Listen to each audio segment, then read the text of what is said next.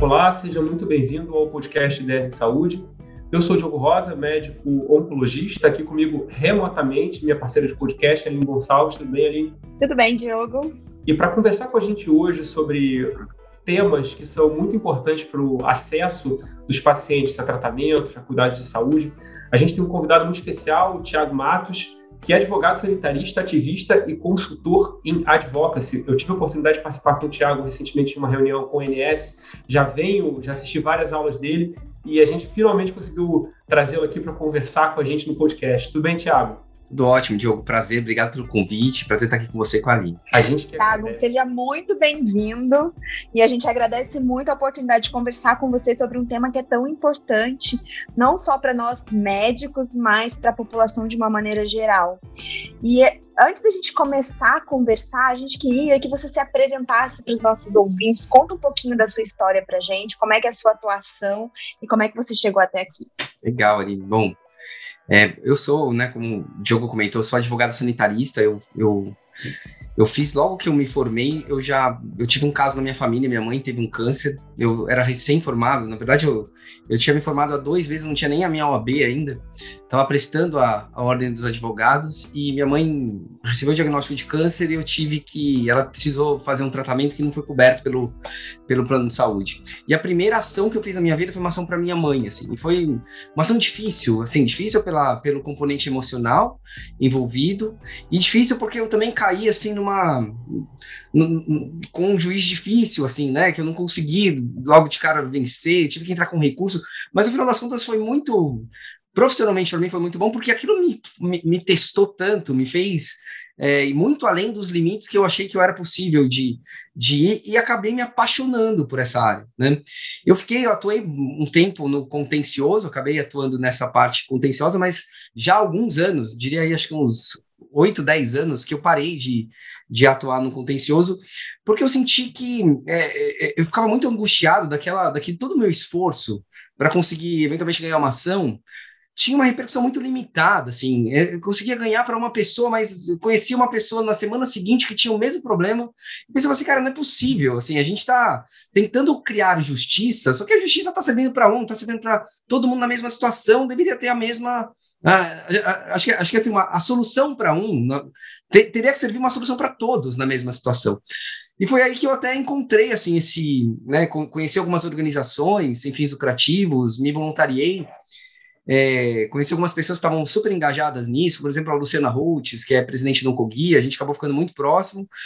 E, e aí nasceu essa, essa linha de trabalho de advocacy, né? Que é uma linha realmente de você tentar entender os problemas que algumas pessoas estão enfrentando para ter, para buscar algo justo, né, alguma política pública relacionada, por exemplo, acesso a ações e serviços de saúde, entender por que, que ela está tendo dificuldade de ter acesso àquilo e por que não entender a raiz do problema e incidir sobre a raiz do problema para que aquela solução possa servir assim para todo mundo. Né? Não é só resolver o problema daquela pessoa, mas é usar o problema daquela pessoa para compreender a raiz do problema e ajudar a construir políticas públicas que façam aquele problema não existir mais, ou pelo menos mitigá-lo no máximo possível.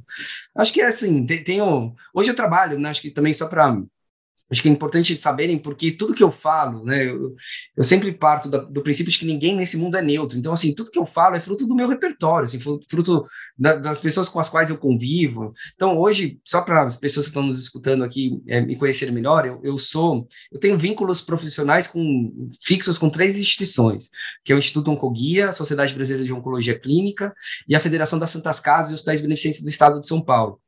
É, também sou consultor de advocados para outras organizações, mas é, é, acabo tendo muito contato com essas organizações, então é óbvio que as demandas que chegam a elas, né, e que elas também me trazem, acabam me influenciando, são os assuntos que eu mais que eu mais eu acabo lidando mais, então só para as pessoas também entenderem um pouco desses, desses meus dessas minhas paixões, viés ideológicos, enfim, é, eventuais relações que eu tenho, que tudo isso obviamente influencia no meu ponto de vista, o meu repertório. E, e Tiago, quando você fala especificamente identificar problemas, é, atuar para que esses problemas sejam resolvidos. Do que, que a gente está falando exatamente? É, só para as pessoas entenderem exatamente o que, que uma pessoa que trabalha com advocacy acaba ah. faz? Claro, eu, eu tenho assim, advocacy é uma palavra em inglês, né, que não tem uma tradução literal para o Brasil. A gente até no comecinho tentava ali mudar para defesa, para defesa ativa, mas basicamente é, é você investigar e diagnosticar problemas enfrentados por grupos sociais favorecidos ou negligenciados, ou então interesses difusos, meio ambiente, né, coisas que são mais difusas.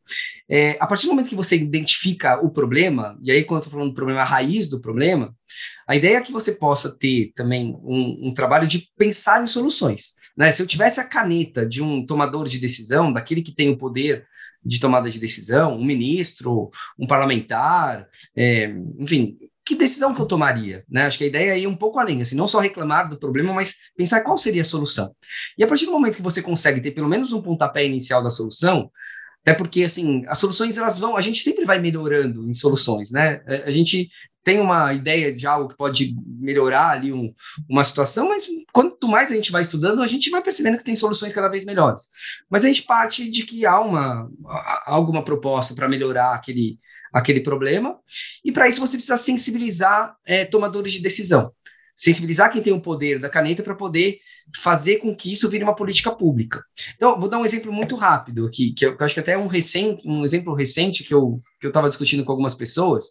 É, política pública, quando a gente fala, a gente está falando basicamente de atos decisórios. Então, uma política pública se constrói por meio ou de uma lei, ou de um decreto, ou de uma portaria, ou de uma resolução. Se você for pensar a escravidão, por exemplo, ela foi, ela foi sendo é, abolida gradativamente por meio de atos normativos. Você teve primeiro uma lei que proibiu o comércio de escravos, depois você teve uma lei que proibiu é, a escravidão de pessoas com mais de 60 anos, depois a lei do ventre livre, e por fim o fim da escravidão. Foi um processo gradual de uma política pública que foi sendo construída e que até hoje, infelizmente, a gente carrega os efeitos disso e até hoje a gente tenta né, melhorar as políticas públicas para conseguir combater os efeitos é, desse problema.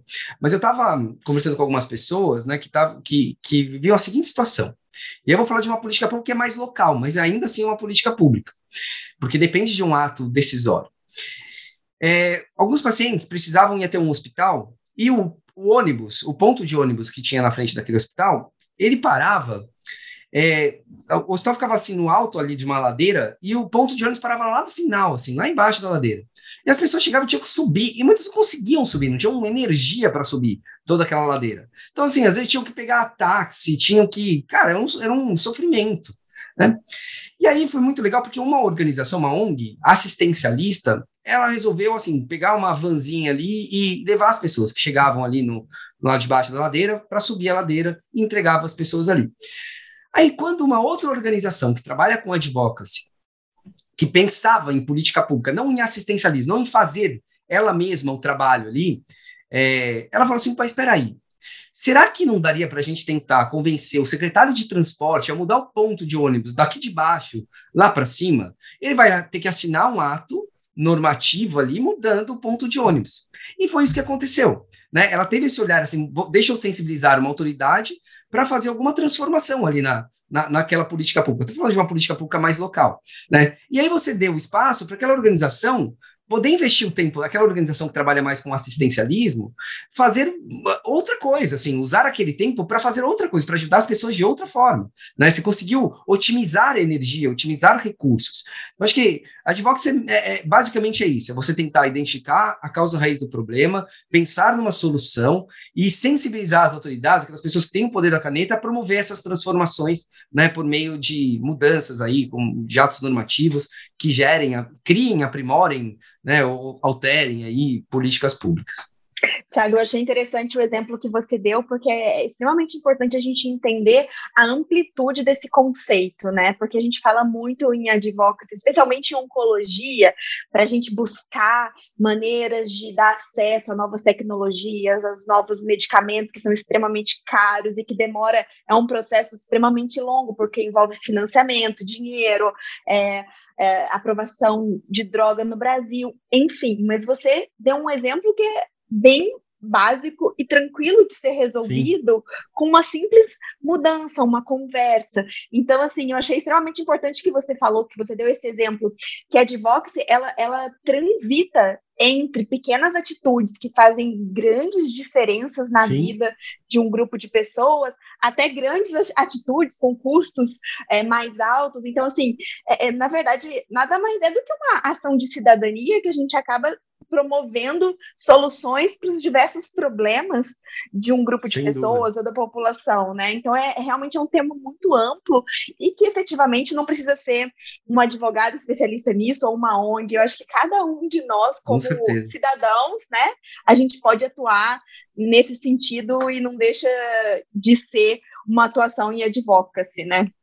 Com certeza, com certeza, Lívia. Acho que é, acho que é bem isso. Acho que é, a, partir do momento que você começa a acompanhar exemplos né, de mudanças, é, você percebe que assim as grandes mudanças aconteceram porque um pequeno número de pessoas começou a se engajar e começou a. E é um pequeno número de pessoas mesmo, e pessoas que muitas vezes eram. É, eu diria, marginalizadas. Assim. Se você pegar vai, Gandhi, Martin Luther King, grandes líderes que hoje viraram mitos, é, na época que eles começaram, as pessoas debochavam deles, né? É, é, era assim que eles começaram. E eles foram criando massa crítica, e foram propondo, e foram acreditando né? E, e, foram, de certa forma, o que a gente chama de ponto da virada, foram criando aquela, aquele momento crise que torna a mudança inevitável. Se a gente for parar para pensar hoje, tem muitas coisas que você percebe que estão que erradas, assim, que, vamos pegar o exemplo da, da recente, do processo de avaliação de tecnologias na saúde suplementar. Há dois, antes da pandemia, a gente via assim problemas que a gente falava assim, cara, como que o negócio, como que alguém não faz nada para resolver? Você tinha ali um modelo regulatório que uma nova tecnologia podia demorar 1336 dias para chegar até o paciente. Isso em potencial, dependendo da data em que a tecnologia era registrada. Né? Um medicamento registrado na Anvisa, por exemplo. Dependendo da data, ele podia demorar isso. Eu estou falando de quase quatro anos. Se você for parar para pensar, assim, cara, não faz sentido é, o modelo regulatório gerar ali uma, um potencial, um potencial tempo de demora de quase quatro anos. Isso não faz sentido. Tudo bem que o processo é trabalhoso, mas assim, não faz sentido. No SUS, o processo era de 180 dias no máximo. Como é que na saúde suplementar, que é teoricamente algo que você está pagando a mais para ter talvez algo um pouco diferenciado, como é que ali eles demoram quase quatro anos? Alguma coisa está errada. Mas isso aí ficou muito tempo errado. E quando é que a, que a situação mudou? A situação mudou efetivamente quando veio a pandemia e tinha um projeto de lei ali que fez com que até uma narrativa que eu nem acho que era a narrativa mais, sei lá, diria leal, assim, não era tão fidedigna, vai, acho que leal acho que é uma palavra meio desleal, uma palavra meio forte, mas não era tão fidedigna, não era tão precisa, que a narrativa era mais ou menos assim, olha, todo mundo tem que ficar em casa. Tratamento oral toma em casa. Então, logo, é, a gente tem que aprovar logo a questão dos orais, ou todos os orais que têm registro na Anvisa tem que entrar ali na saúde suplementar imediatamente, que é justamente para a gente proteger as pessoas na pandemia. Né? É, deixando um pouco de lado assim, a narrativa e, e, a precisão da narrativa, foi isso que fez o projeto andar a passos assim, muito acelerados. Né? E foi um grupo pequeno de pessoas que fez isso acontecer. Então, é, é, o que você falou, assim, é um exemplo de cidadania. E tem pessoas que, obviamente, são mais, estão atuando nisso profissionalmente, e tem pessoas que podem ajudar também nessa, né, nesse trabalho, ficando atenta ao que está rolando e se manifestando, se posicionando. O Martin Luther King tem uma frase que eu gosto muito, que eu acho que a gente tem que sempre hum, tentar fazer uma releitura, que é o que me preocupa não é o grito dos maus, mas o silêncio dos bons. Né? E aí eu acho que numa releitura, assim, o que me preocupa não é o grito daqueles que menos sabem, mas o silêncio daqueles que mais sabem. Né? Se você pegar médicos que entendem bem do que o paciente precisa e, e eventualmente sabe que essa demora é inviável, se essas pessoas falarem, a probabilidade de você começar a gerar massa crítica, dessas mesmas pessoas influenciarem outras pessoas, isso gerar um ponto da virada é muito maior do que se as pessoas que sabem, entendem do assunto, sabem do problema, fiquem, e ficarem quietinhas ali no canto delas, Aquelas que menos entendem ou vão saber que o movimento ali está meio parado e vão deixar as coisas paradas, né?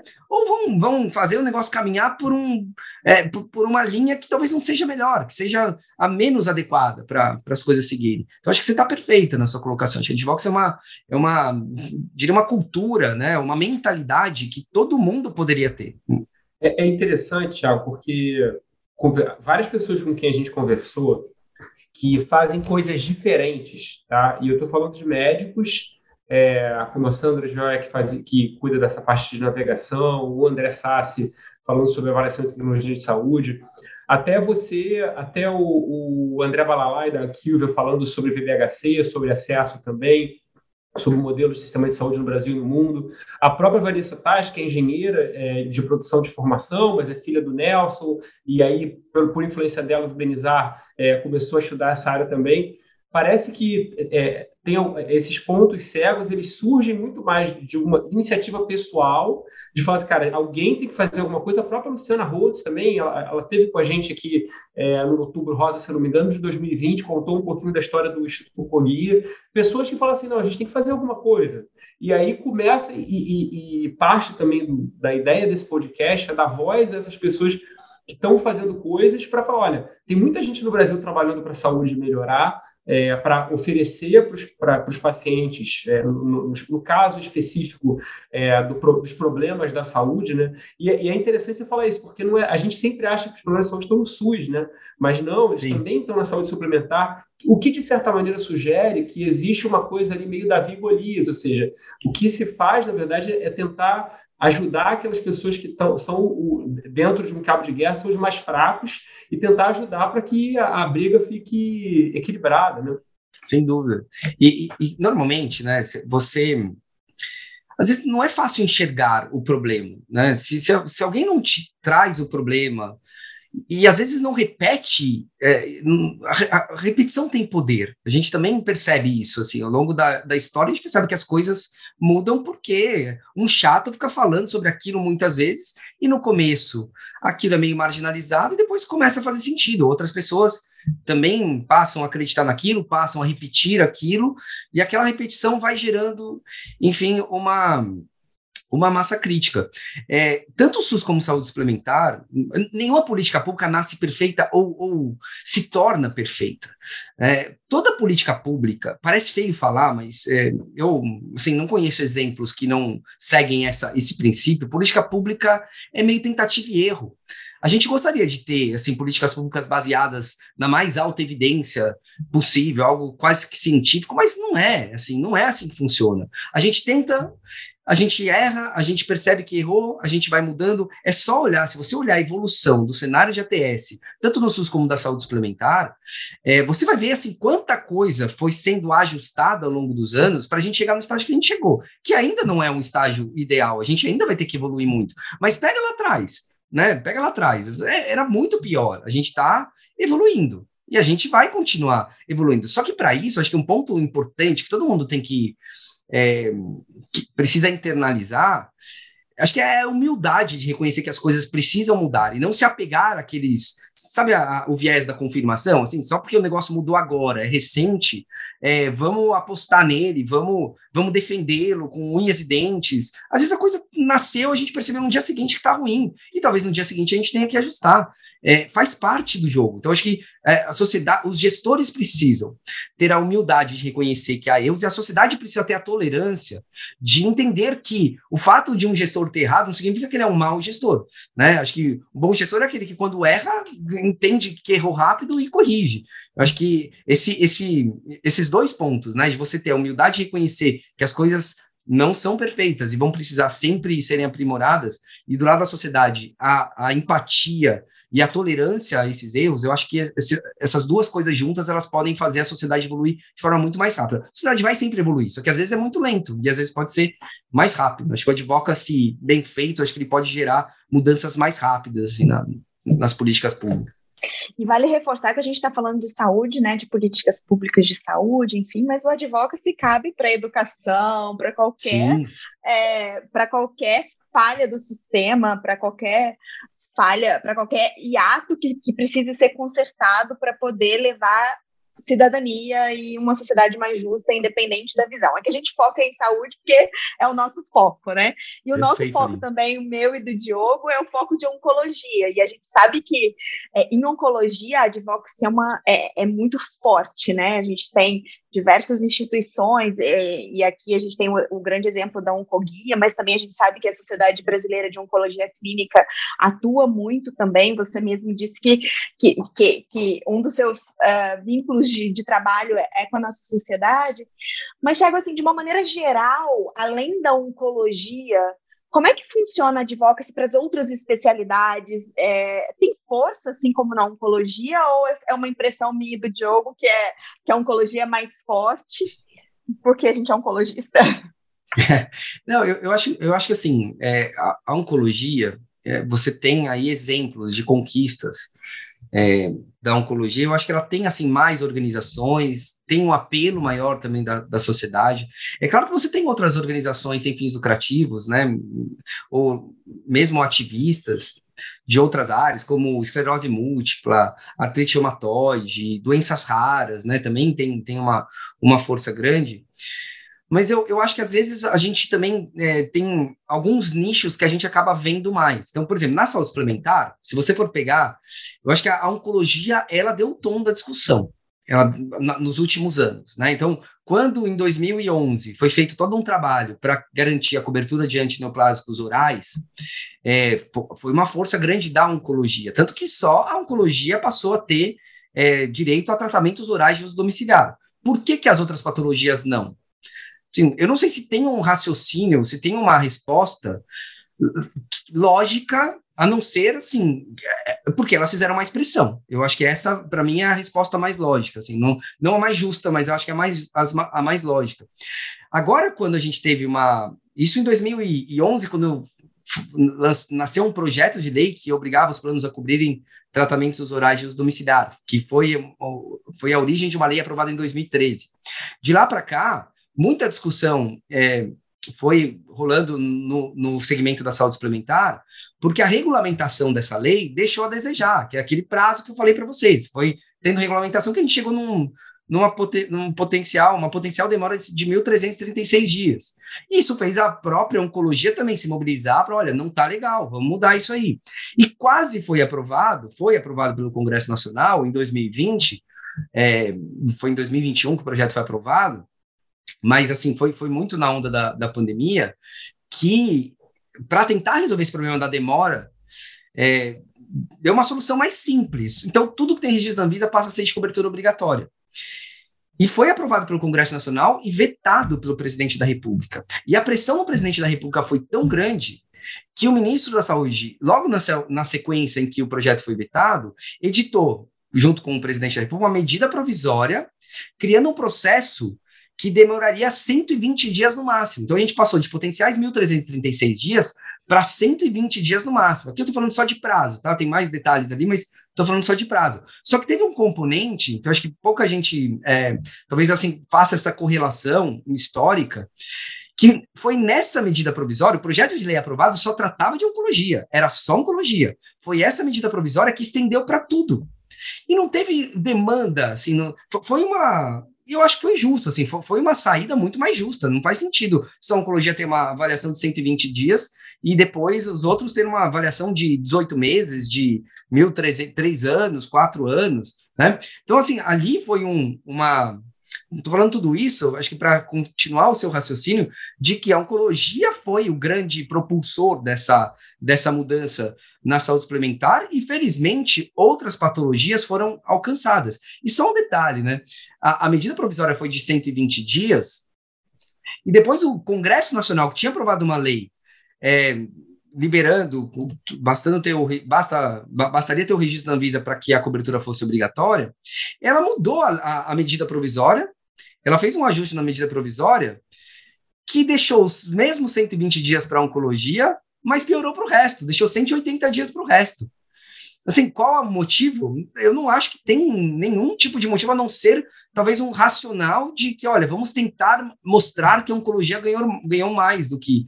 Porque eu também não vejo. Claro, eu acho que a oncologia, óbvio que precisa é, ser rápido, mas me parece que outras patologias, determinados casos, também precisa ser rápido. Acho que não é, é o nome da patologia que faz a necessidade de uma avaliação ser mais rápida ou menos rápida, né? É, a própria Covid, se você for pensar, teve uma análise ali de exames que demorou menos de 15 dias para a INS incorporar. Então, mas tudo isso acho que é para mostrar como a política pública ela evolui dependendo da mobilização de determinados grupos de interesse que e, e a, essa mobilização tende a, a priorizar ou beneficiar os grupos mais engajados, e que eu acho que é um grande desafio da sociedade é também ter esse, é, esse racional de justiça, né? De olha, vamos defender, mas vamos tentar defender uma coisa mais que seja boa para todo mundo do mesmo jeito, né? Que não precise ninguém passar na frente de ninguém. Eu acho que esse também talvez seja um dos grandes desafios do advocacy é, da atualidade. A gente tentar é, buscar melhorias para grupos, mas que de repente essa toda essa energia gasta possa ajudar todos os grupos que estão na mesma situação. Tiago, assim, parece que a gente, como oncologista, é, é como se fosse trabalhar no paraíso, se eu pudesse prescrever tudo que tivesse, né, saído agora, teve o congresso da ASPA, a gente está cheio de novidades, mas nem tudo a gente pode prescrever, porque precisa, obviamente, de toda a regula regulamentação de bula no Brasil e depois a questão de acesso para a gente até entregar esse tratamento de ponta para o nosso paciente. Mas eu entendo também, por outro lado, que assim, a gente, a gente tem a responsabilidade de brigar, de, de querer prescrever, de querer ter, mas por outro lado, o que a gente vê é que essas novas tecnologias, especialmente em oncologia, elas chegam até o Brasil e outros países também com um custo extremamente alto. E que, do ponto de vista de saúde pública, eu tenho muita dificuldade de entender como isso vai ser financiado. A gente não está aqui, não é uma gravação para a gente discutir financiamento de SUS, financiamento de medicamentos de saúde suplementar, mas assim, o que eu queria entender é se, no papel é, de advocacy, isso também é discutido, né? O financiamento dessas estratégias, porque, como você disse, a gente entende onde tem é, a, a, necessidade, a gente propõe uma solução, mas alguém tem que pagar essa solução. E eu é. queria entender também se vocês trabalham nesse contexto também do financiamento da solução. Claro, é super importante. Acho que as coisas vão, vão se encaixando, assim, né? E a raiz do problema, muitas vezes, ela tá ali, tá, por exemplo, na questão do financiamento. Às vezes o problema tem vários fatores que são causas raízes, né? O financiamento certamente é, é, é um desses fatores. Se você tivesse um dinheiro ilimitado, recurso ilimitado, seria muito mais fácil. É, então, com certeza absoluta, o financiamento e toda essa discussão em torno de impacto financeiro vai ter que ser bem discutido. O que eu acho que é importante a gente também ter clareza é que as coisas não são binárias, né? Não é, é você é muito caro, não não vou incorporar, é muito barato, vou incorporar. Eu acho que assim, a gente tem que eu particularmente acho que a gente tem que partir do princípio de que o paciente certo tem que ter acesso à tecnologia certa na hora certa, na dose certa. E o preço tem que ser justo. Eu acho que é isso que a gente tem. Não é mais nem menos. O paciente pode esperar seis meses, pode esperar seis meses. O paciente que pode esperar três dias, ele pode esperar três dias. A gente tem que, o, o sistema tem que levar em consideração que existem essas peculiaridades, né? E a gente tem exemplos disso. Só que às vezes esses exemplos são muito extraordinários por uma questão de comoção social. Eu acho que a, a gente vai ter melhores políticas públicas quando a coisa for mais algoritmizada e depender menos de comoção e mais de, de inteligência informacional. Né? O caso da Covid, por exemplo, os testes foram incorporados em 15 dias. Né? Então você vai falar assim: ah, mas não, não dá para fazer avaliação de tecnologia de 15 dias. Cara, dá.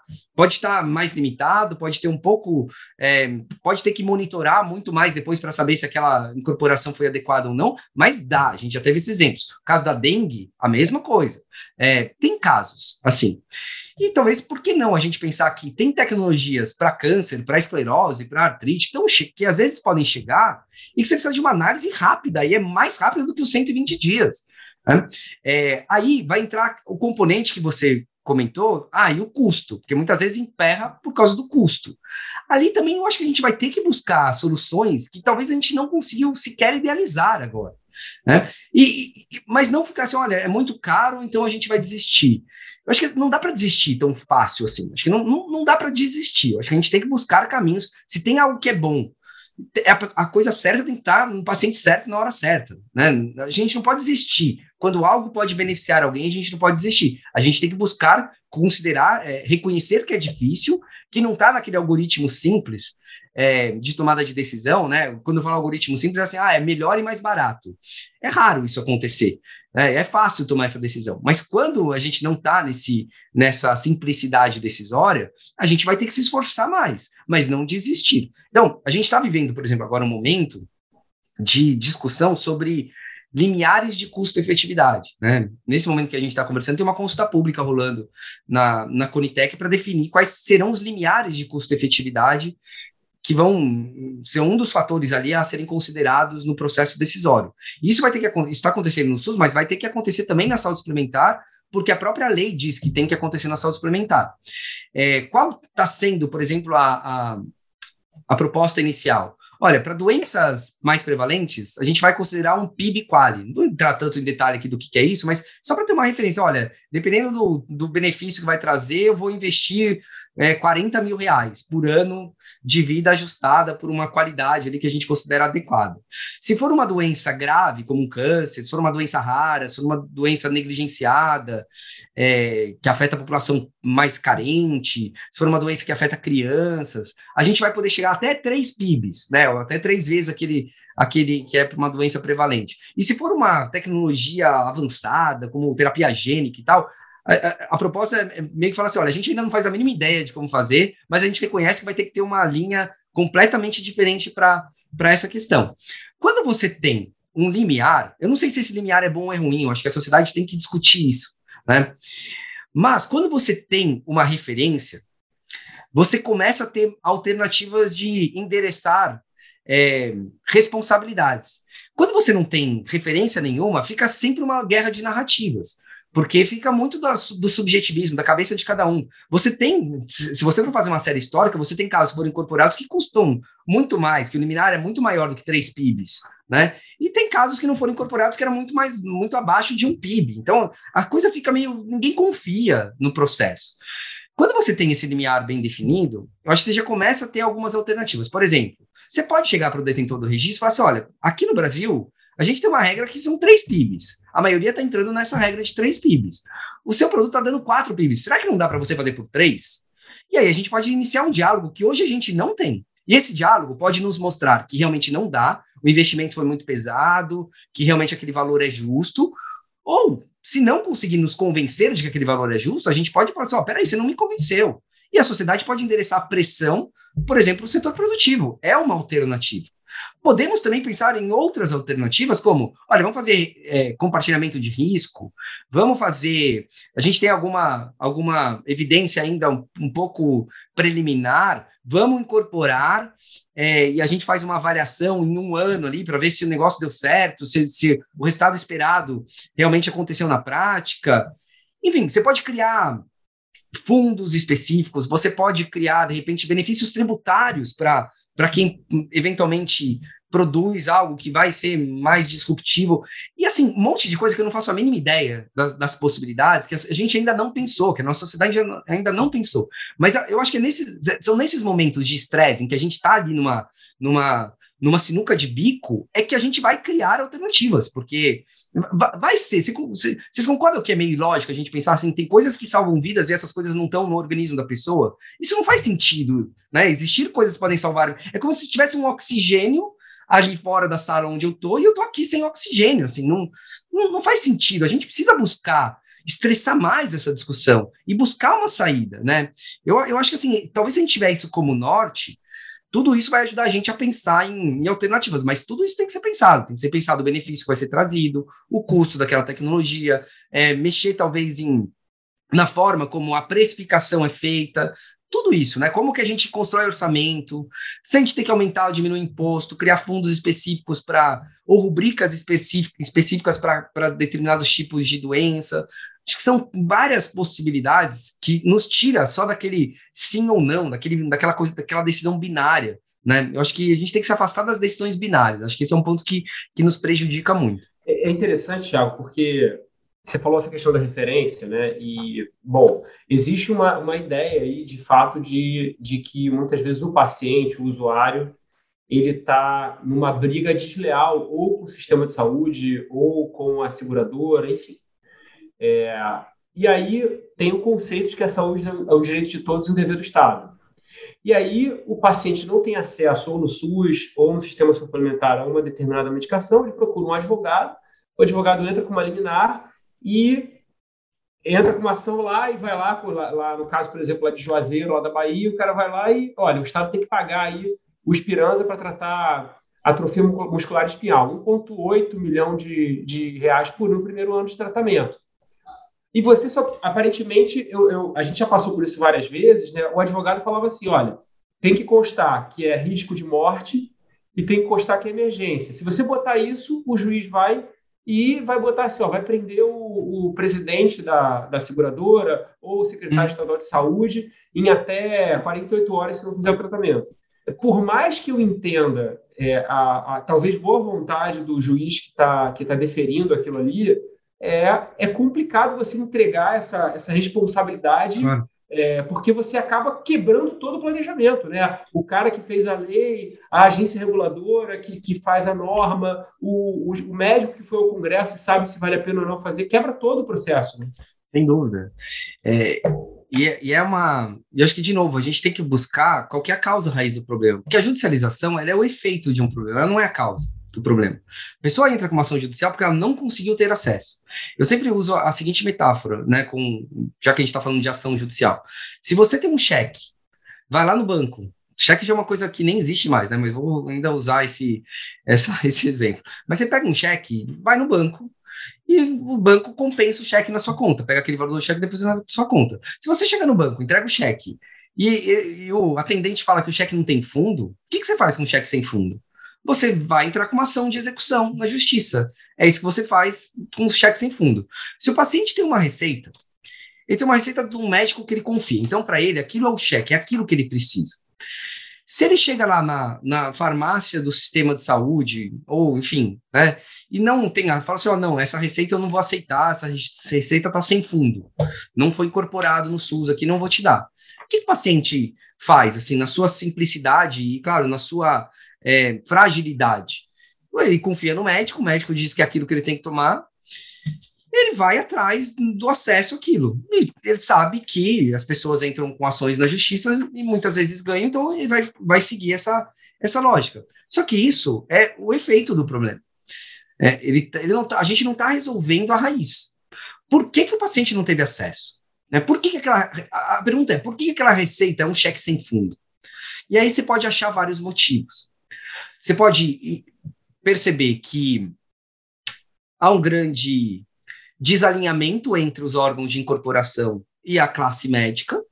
Eu acho que esse é um ponto que precisa ser muito estressado. Eu acho que as, as, as sociedades médicas precisam protagonizar, eu acho que essa discussão, porque se a gente tivesse um alinhamento mais próximo da perfeição possível entre órgãos de corporação e sociedades médicas, eu diria assim, é, Diogo, para a gente deixar mais prático, se os protocolos ou se as diretrizes das sociedades médicas fossem as diretrizes do, do da INS ou da Conitec, não teria judicialização.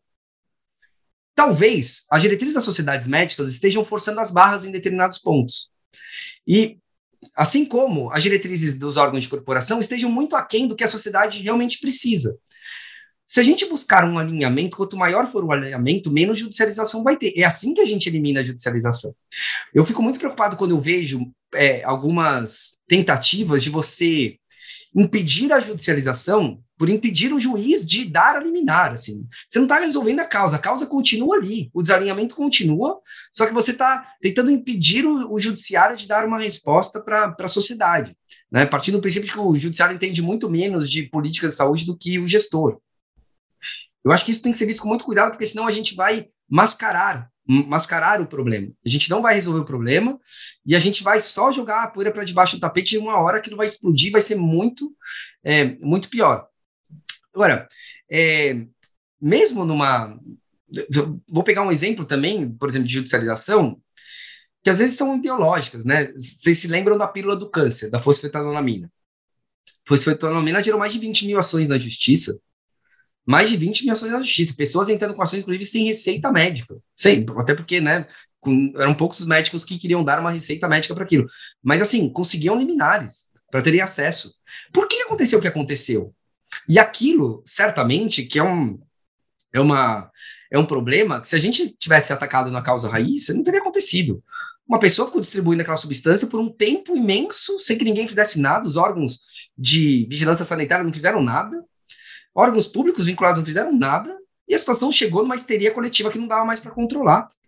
E se a gente tivesse resolvido pela raiz ali, não teria acontecido isso. Não teria acontecido esse, essa enxurrada de ações judiciais, aquela comoção que acabou gerando a aprovação de uma lei federal garantindo o direito. Foram, foram tantas coisas absurdas, né? Que a gente, se a gente tivesse resolvido a raiz do problema, que não teria acontecido. Né? Cujo um dos autores dessa lei é o atual presidente da República, né?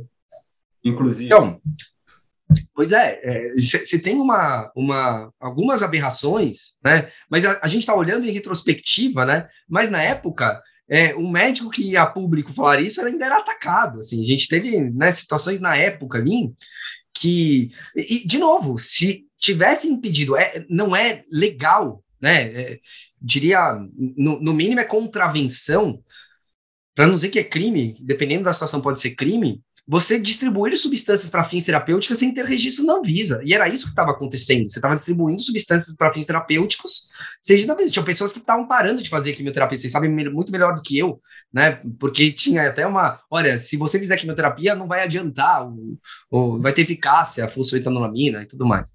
Então, você tem essas judicializações que também, de tudo acaba sendo.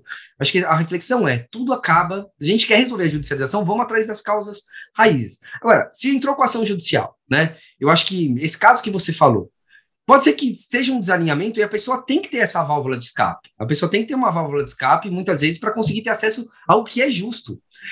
Tem tratamentos que foram incorporados ao SUS, que já deveriam estar no organismo do paciente, que não fazem parte ainda dos protocolos dos hospitais, porque você não teve uma, uma atualização do valor do procedimento ali que o hospital recebe.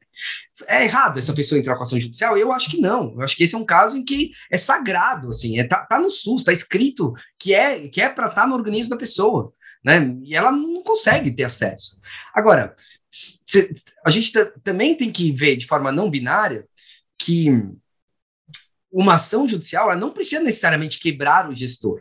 Né? Esse caso, por exemplo, que você mencionou de Juazeiro, você poderia, uma ação como essa pode quebrar, de repente, o município, né? Você pode, de fato, quebrar o município. Mas o próprio município, ele tem uma estratégia legal de falar assim, olha, peraí, é, você pode até dar ao, ao, paciente o direito, mas chame também a União para o processo, chame também o Estado para o processo, porque esse valor quem tem que pagar são eles, que tem muito mais recursos. Você não vai quebrar a União por isso.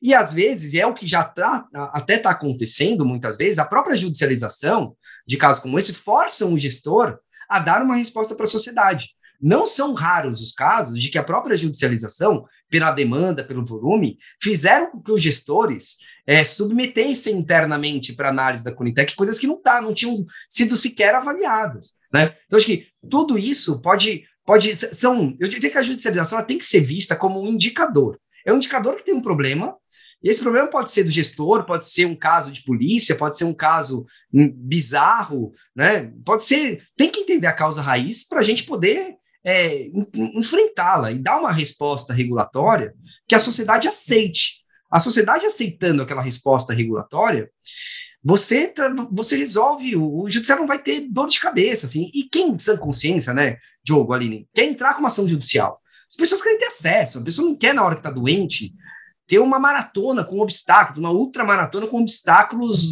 tipo, no limite, assim, né? Para superar. Ela quer usar a energia dela para se cuidar, para se recuperar. É, é uma judiação a pessoa ainda ter que entrar com uma ação judicial. Então, acho que assim, a ação judicial ela é o efeito do problema e a gente tem que diminuí-la, mas resolvendo as causas, né? dando à sociedade as respostas que ela precisa para poder confiar no sistema. Tiago, que a gente vê muito também no, no nosso dia a dia, e, e, eu acho que, que vai muito de acordo com o que você está falando em relação. Eu, a minha impressão é que a gente briga muito para ter o acesso. E quando a gente consegue esse acesso, acaba que a gente perde a mão do monitoramento e do controle disso, né? A gente pode, poderia citar aqui diversos, sei lá, quimioterápicos antigos, já que a gente tem acesso uhum. há muito tempo à, à, prescrição, e que muitos estudos já de fase 4, de custo-efetividade, acaba é, mostrando que eles não são tão eficazes e a gente acaba insistindo numa linha mais posterior de tratamento, de oferecer drogas que muitas vezes poderiam ser substituídas, por exemplo, por um bom cuidado paliativo de final de vida, enfim. Eu acho que essa questão da monitorização e, e da faxina, entre aspas, né? Ah, se a gente teve acesso uma vez esse acesso ele tem que ser monitorizado, tem que ver se aquilo está impactando no dia a dia da nossa população, porque muitas coisas que nós prescrevemos são coisas, são medicamentos, são tecnologias que foram testadas na população oriental, americana, e a gente está testando na nossa Perfeito. agora. Então, eu acho que assim é fundamental que toda essa conversa e que todo esse trabalho de advocacy, toda essa questão da judicialização e de tudo que é feito, especialmente em oncologia, que a gente lida com tecnologias muito caras e com uma patologia que, na verdade, diversas patologias que colocam sim em risco a vida da, das pessoas, é, eu sinto muita, muita falta desse contínuo acompanhamento de que se realmente é, essas, esses ganhos, essas tecnologias, a gente está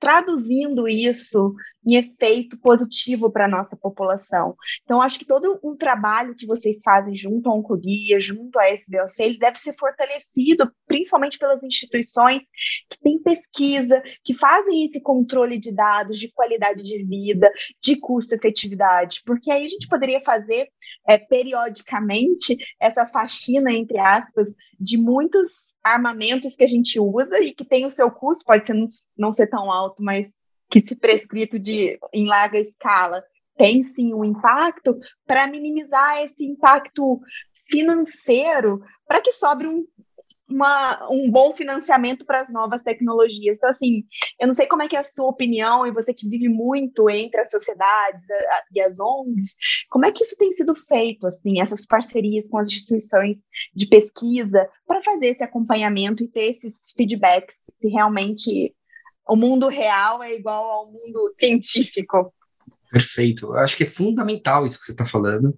E eu acho que a gente fala, usa muito isso no discurso. A gente, todo mundo, assim, tá? Muito no discurso, porque é bonito, é um discurso politicamente correto, né? A gente tem, vamos fazer desincorporação daquilo que não tá, essa faxina que você falou, né? Só a desincorporação daquilo que não é mais para estar tá ali.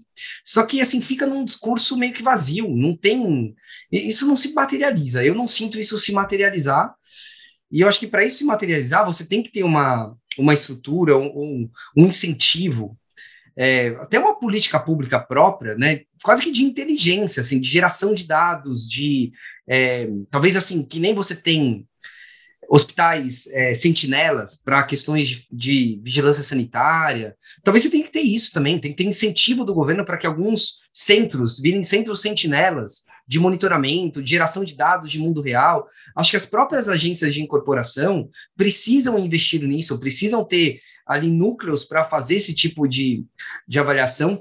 Até porque, se você for olhar as discussões que acontecem hoje, né, nos órgãos de incorporação, na Conitec, na CoSaúde, Grande parte da, dos embates entre metodologistas e assistencialistas, vou chamar assim, aquelas pessoas que estão mais ali pensando na, na, na metodologia de ATS e os médicos que são mais estão ali na, na linha de frente, né? Eu acho que o grande embate deles ali é que eles muitas vezes não, a gente não consegue evoluir para uma discussão de qual estudo vai ser considerado prestável assim para o pro, pro processo. Né? Alguns metodologistas acham que a qualidade metodológica do estudo é tão ruim que não deveria sequer ser considerado. Enquanto que os, os assistencialistas é, vão numa linha de que, olha, não, tem situações em que você não pode exigir, por exemplo, estudos de fase 3 pela pela condição da doença, pelo número, pelo N de, de potenciais beneficiários. Esse é o tipo de situação em que você tem uma certa incerteza, mas que você também precisa relativizar aquela incerteza, que seria fundamental você, numa eventual incorporação, monitorar é, logo de cara e, e fazer uma revisão para poder avaliar se aquilo fez sentido ou não. Né? Até para servir de referência de paradigma para outras situações que que estão nessa mesma, nessa mesma lógica. Se eu não me engano, cerca de 80% das negativas é, que a Conitec deu de avaliação de tecnologia, é, é, elas, elas se basearam não na, no limiar, não no custo, mas nessa na, na, na, falta de, de critérios ou na falta de qualidade metodológica. Né? Então, e, esse, é e esse talvez é o ponto que haja um maior desalinhamento. Eu acho que, principalmente para esses pontos, Aline, uma, um monitoramento é fundamental. Além do que, ninguém quer ficar desperdiçando recursos. Se tem algo ali que é ruim, é, tem que sair tem que sair. Eu não sei, eu fico na dúvida, até uma pergunta que eu faço para vocês, é, é porque para mim é, era uma coisa, era para ser uma coisa meio lógica. Eu sei que não é tão lógica assim, mas se algo não é tão bom, é, não seria automático, assim, olha, não vamos prescrever algo que não é tão bom. E aí, quase que seria uma desincorporação automática, porque né, se, se tem um conhecimento da comunidade médica, sei lá, as diretrizes da sociedade já dizem que uh, algo é melhor do que outra coisa, para mim seria uma coisa meio automática. Mas parece que não, né? Parece que acho que é importante mesmo que haja uma, uma reflexão específica sobre as tecnologias que já estão ultrapassadas, para deixar muito claro que elas não fazem mais parte, por exemplo, do rol, do SUS, do plano de saúde, enfim. Posso responder, Tiago, o seguinte, que é, é, é, a questão do pensamento crítico e de, de uma avaliação multifatorial, se, se uma, uma, um tratamento deve ser feito ou não, ela normalmente não faz parte do treinamento do médico. É, e eu digo isso pelo oncologista também. É, vamos dizer, por exemplo, uma empresa específica faz um, um, estudo clínico, ela diz: esse estudo vai ser positivo se o endpoint for esse e o N, é, o P for esse, tá? Então, na verdade, o que ela está fazendo? Ela está falando o seguinte: olha, você vai acreditar no que eu estou falando se acontecer tal coisa. Só que você não pergunta assim, não, mas essa droga faz sentido, esse tratamento faz sentido, esse benefício que você está me dizendo faz sentido? O argumento é: o estudo foi positivo, então a gente vai incorporar. E todas as outras coisas relacionadas a, a se, se, é bom ou não, em si, né, na, na, na essência da, da, da, medicina, não, não, não, não é considerado, uma vez que você considera só o benefício estatístico. E eu uhum. considero que isso, na verdade, é uma crítica, é uma autocrítica à, à, à comunidade médica mesmo. De olhar e falar assim. Só que eu também acho, por outro lado, que para muita gente, uma coisa ruim é melhor do que nada. Então, se eventualmente eu tenho uma, uma suspeição de que pode haver um benefício versus o falar para o paciente, olha, não tem mais nada para fazer por você, a gente acaba optando pela primeira opção, falar, olha, vamos fazer alguma coisa e eventualmente se não funcionar, mesmo sabendo que não vai funcionar, eu faço e eventualmente é, se o paciente progredir, piorar, enfim, ele passou os últimos meses, às vezes semanas, às vezes dias da vida dele fazendo um tratamento com algum efeito colateral. Não sei se a Aline tem uma ideia é, parecida ou pode discordar totalmente também. Isso é muito mais uma, uma autocrítica pessoal e também a comunidade. Não, Diogo, eu concordo com você. Eu acho que é, especialmente em oncologia, né? A gente tem uma dificuldade de lidar com a finitude do que você tem a oferecer em termos medicamentosos, né, para os nossos pacientes. Mas eu acho que cabe a cada um de nós a reflexão e, e cada vez mais colocar em prática que tem um momento que sim, é melhor não prescrever uhum. o que você tem dúvidas que vai fazer bem, porque você pode estar entregando mais toxicidade. E existe sim os cuidados de fim de vida, os cuidados paliativos, mas isso é uma cultura muito difícil de ser construída, e isso não só da parte dos médicos, mas da parte de toda a equipe de saúde e do próprio paciente. Você, Thiago, pelo Oncoguia, você deve ver muito mulheres com câncer de mama metastático querendo lutar até a última linha de tratamento. Então, dificilmente, ainda mais no mundo totalmente digitalizado e virtualizado, que as pessoas têm contato umas com as outras, você deixar de oferecer uma droga na ausência de um biomarcador claro. que vai me dizer, olha, eu tenho certeza que não vai funcionar para você, por isso que eu não estou prescrevendo, e essa certeza nenhum oncologista vai ter, você sempre vai ter a possibilidade de poder estar tá oferecendo um, um benefício, mesmo, mesmo que a chance seja pequena, entendeu? Então é muito difícil lidar com o fim do que eu tenho claro, para te oferecer claro. em termos de medicamento. Ah, e se a gente tiver isso disponível, seja na saúde suplementar, um médico que trabalha no SUS, é, eu estou certa que, que vai ser oferecido, desde claro. que, os, que, o paciente tinha condições clínicas de receber. Mas a gente é muito difícil você titular, você chegar nesse momento e, entregar certezas. Você sempre vai claro. entregar probabilidade.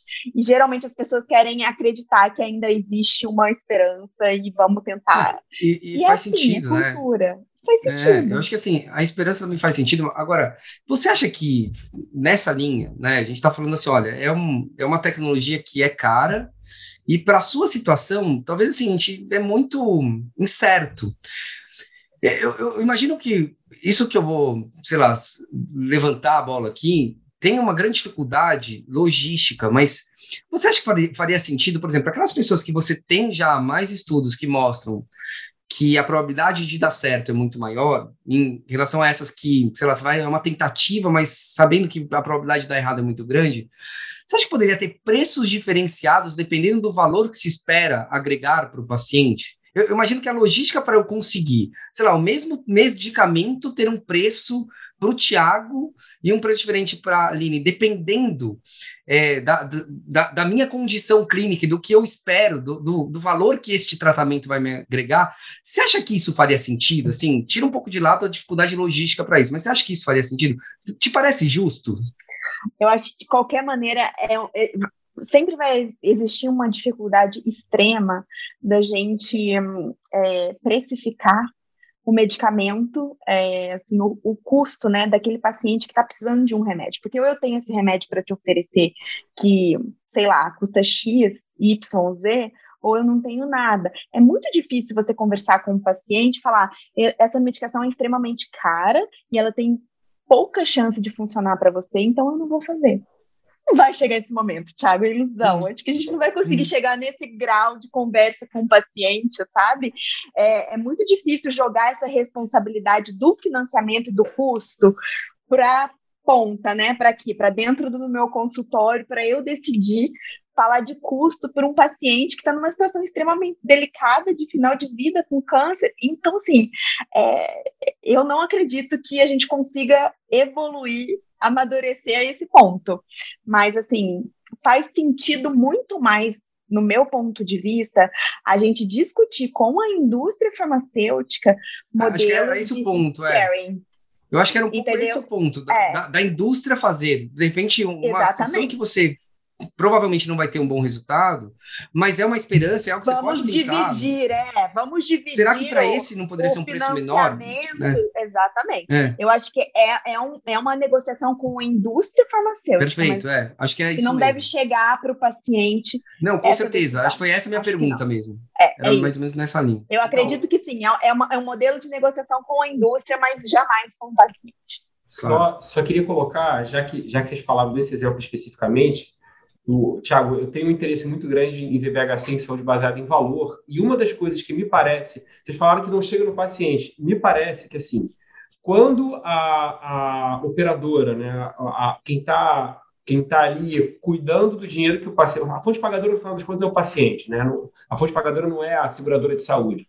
É, quando o cara que está pagando, é, ele está. A, a administradora do dinheiro dele é, faz um acordo com nós, com quem está prestando o serviço, para dizer assim, olha, eu quero que você me prove que esse benefício que eu estou pagando, ele é o que está nesse artigo que você está usando para justificar, que está publicado lá no New England, no Lancet, onde quer que seja.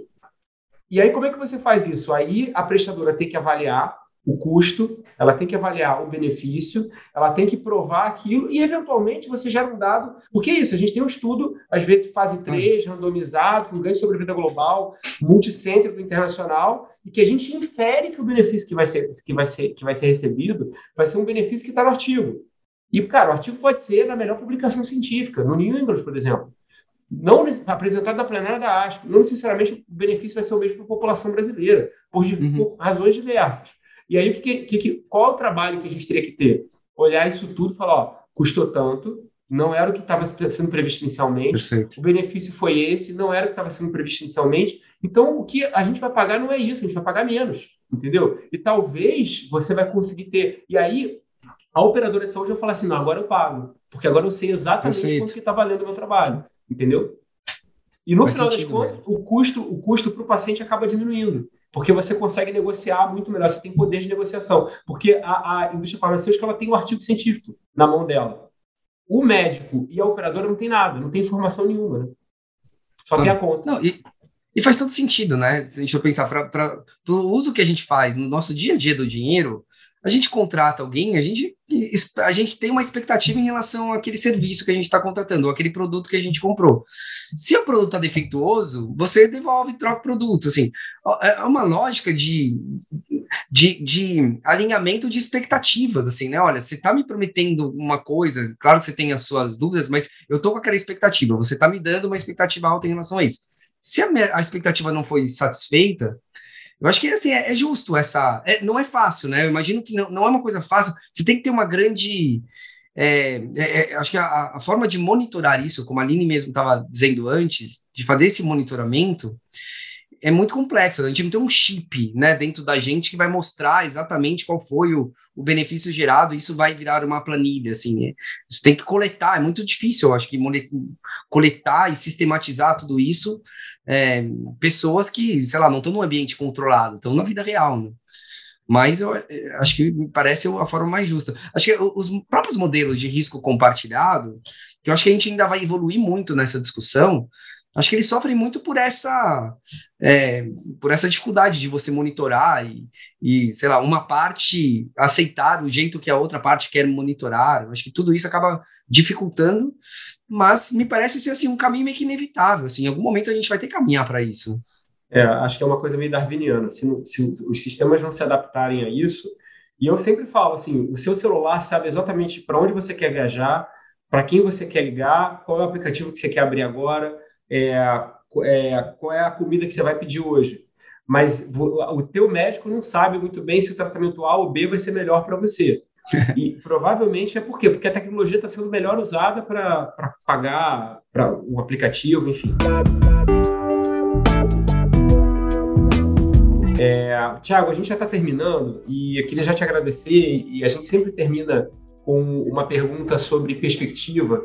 E, e eu acho que eu, eu queria só fazer uma introdução para minha pergunta, porque várias coisas que você falou aqui é, parece que sugere que nos últimos três anos, e a pandemia certamente auxiliou, é, houve uma aceleração, por assim dizer, de uma série de processos que estavam meio parados.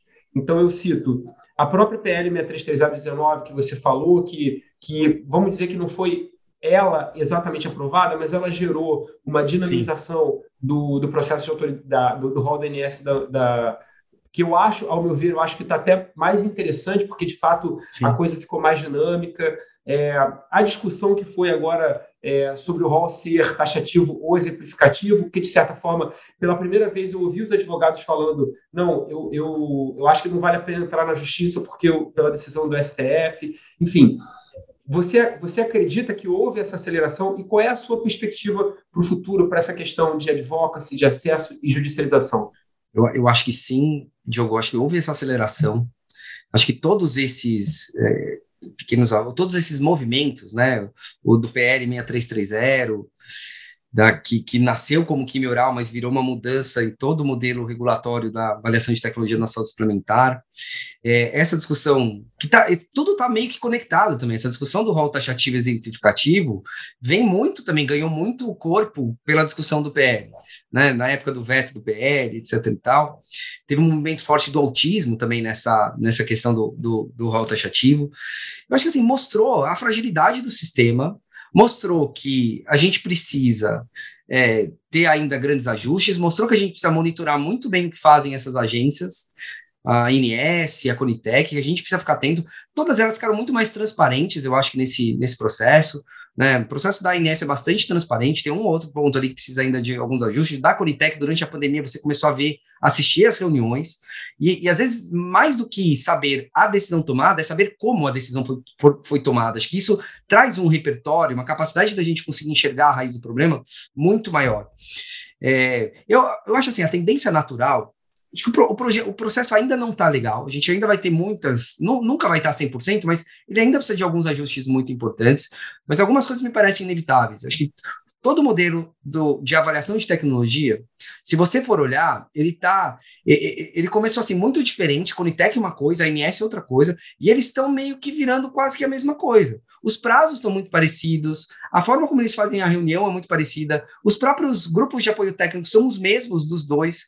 Tá, assim, vai chegar uma hora que assim, é inevitável que os dois se fundam, assim, vai ter uma agência de avaliação de tecnologias, ou se não for uma agência, uma natureza jurídica, né, de autarquia, vai ser alguma coisa parecida, vai ser um único órgão fazendo esse tipo de avaliação. Eu acho que a tendência é a gente não aceitar mais o modelo de castas sanitárias que a gente vive hoje, porque hoje existe muito isso, né? Quem é do SUS tem um acesso, quem é da saúde suplementar tem acesso. Às vezes, quem é do SUS, dentro do SUS você tem acessos diferentes, dependendo do hospital em que você é atendido. Na saúde suplementar é a mesma coisa. Então, acho que assim, a, a, eu espero que a tendência é que esses órgãos consigam é, atacar as raízes do problema, dessa desigualdade, desse apartheid sanitário e meio que criar decisões que sejam justas para todos. Eu acho que isso ainda vai demorar, mas eu acho que o próximo passo vai ser a gente ter um processo muito, muito parecido. Só para você ter uma ideia, estava vendo hoje, tem um projeto de lei que, que já busca fazer com que a, as sociedades médicas de especialidades tenham cadeira na, na Conitec, e elas têm hoje cadeira na, na saúde suplementar, né? Então, acho que até esse, esse aprendizado na saúde suplementar vai servir para a Conitec. O prazo que é de 180 dias da Conitec, a ideia é diminuir para 120, que é justamente para para, de novo, aproveitar essa melhora que teve na saúde suplementar. É, então, assim, eu acho que assim, é inevitável. A, a, vai ser um processo tão igual, tão igual, que eles vão se fundir. E a partir do momento que eles se fundirem, eu acho que a gente também vai poder evoluir para essa pegada mais de inteligência, de monitorar os dados. Eu acho que essa. Não sei se isso vai ser eu acho que para os próximos quatro anos isso vai acontecer. Acho que isso vai acontecer nos próximos quatro, quatro anos. Gostaria que fosse mais rápido. Acho que a sociedade pode é, catalisar essa mudança, né, cada vez mais. Mas, mas eu acho que vai, vai ficar aí, vai ser a próxima grande transformação desse mundo de ATS.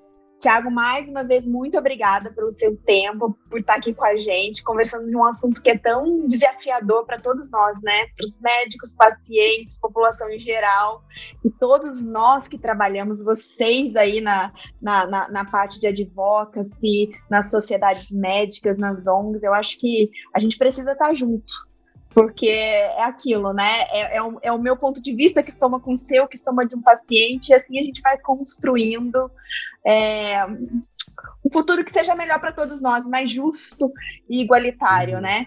Muito obrigada, Tiago, seu trabalho é muito bonito, especialmente junto ao Oncoguia, que eu sou fã, é, e estou muito feliz dessa nossa conversa, viu? Seja sempre bem-vindo ao nosso podcast, espero que a gente possa contar com você outras vezes. Contem sempre comigo, Aline, Diogo, foi um super prazer ter esse papo com vocês aqui, acho que a gente também, assim, né, nessas nossas reflexões, nessas nossas trocas também, vou, vou sempre aprendendo, é o que você falou, né, o conhecimento está disperso na sociedade, a gente vai juntando repertório de um com repertório de outro e, e vai fazendo a gente evoluir, então super obrigado pelo convite, estou super à disposição de vocês, um abraço para todo mundo que está nos escutando também. Valeu, Thiago, obrigado, até uma próxima, tchau, tchau.